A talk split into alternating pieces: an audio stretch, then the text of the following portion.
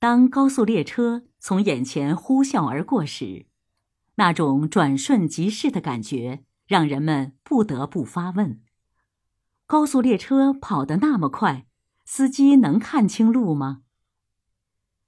高速列车的速度非常快，最低时速标准是二百公里。且不说能见度低的雾霾天，就是晴空万里的大白天。即使是视力好的司机，也不能保证正确识别地面的信号。当肉眼看到前面有障碍时，已经来不及反应。专家告诉我，目前我国时速三百公里以上的高铁线路不设置信号机，高速列车不用看信号行车，而是通过列控系统自动识别前进方向。其工作流程为：由铁路专用的全球数字移动通信系统来实现数据传输，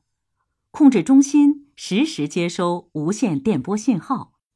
由计算机自动排列出每趟列车的最佳运行速度和最小行车间隔距离，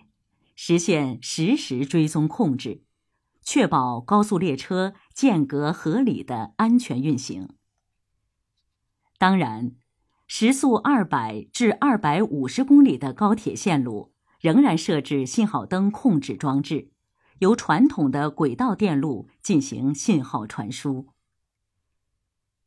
中国自古就有“千里眼”的传说，今日高铁让古人的传说成为现实。所谓“千里眼”，即高铁沿线的摄像头。几毫米见方的石子儿也逃不过他的法眼。通过摄像头实时采集沿线高速列车运行的信息，一旦出现故障或者异物侵线，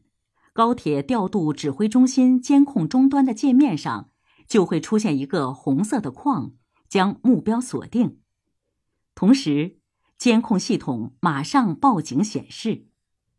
调度指挥中心。会迅速把指令传递给高速列车司机。